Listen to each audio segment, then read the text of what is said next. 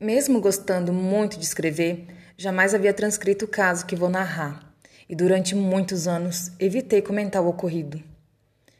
Lá pelo início da década de 70, a minha prima, com então 17 anos, foi assassinada ao defender o seu namorado que brigava. Foi terrível aquele acontecimento.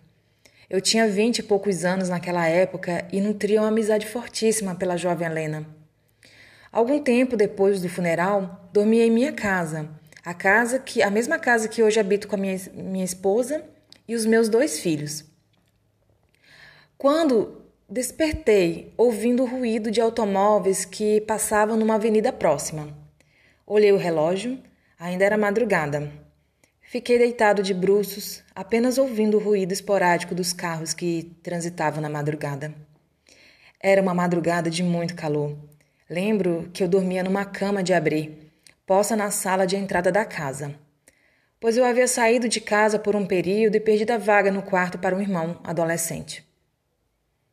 Deitado naquela posição e descoberto, senti duas mãos fortes segurar os meus tornozelos. Pareciam muito fortes e completamente geladas. O susto inicial se transformou em pânico quando senti, nitidamente, um dedo igualmente gelado subindo por minhas costas, como uma massagem tétrica. Horripilante pela sensação de medo e impotência que me causou. Quando aquele toque horrível atingiu a região da nuca, senti meus cabelos esticarem de uma forma indescritível. Eu estava paralisado de medo e frio. Mesmo diante daquela situação patética, elevei o pensamento, tentando não enlouquecer pelo, pelo inusitado. Ouvia nitidamente os automóveis passando na avenida próxima da rua onde moro. Não suportando mais aquele martírio, pensei no que poderia ser. Só poderia ser coisa da Helena. Pensei, desesperado. Então ouvi bem ao lado da cama a risada é, zombeteira dela, rápida, seca, como um rádio que é ligado e desligado imediatamente.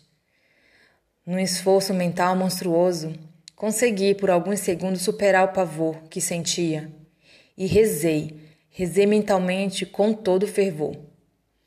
Engraçado, o toque gelado não sumiu imediatamente. Primeiro percorreu o caminho das minhas costas e desapareceu na ponta dos meus pés. Atordoado de medo, permaneci deitado de bruços, sem coragem para sequer me cobrir. A cabeça afundada no travesseiro.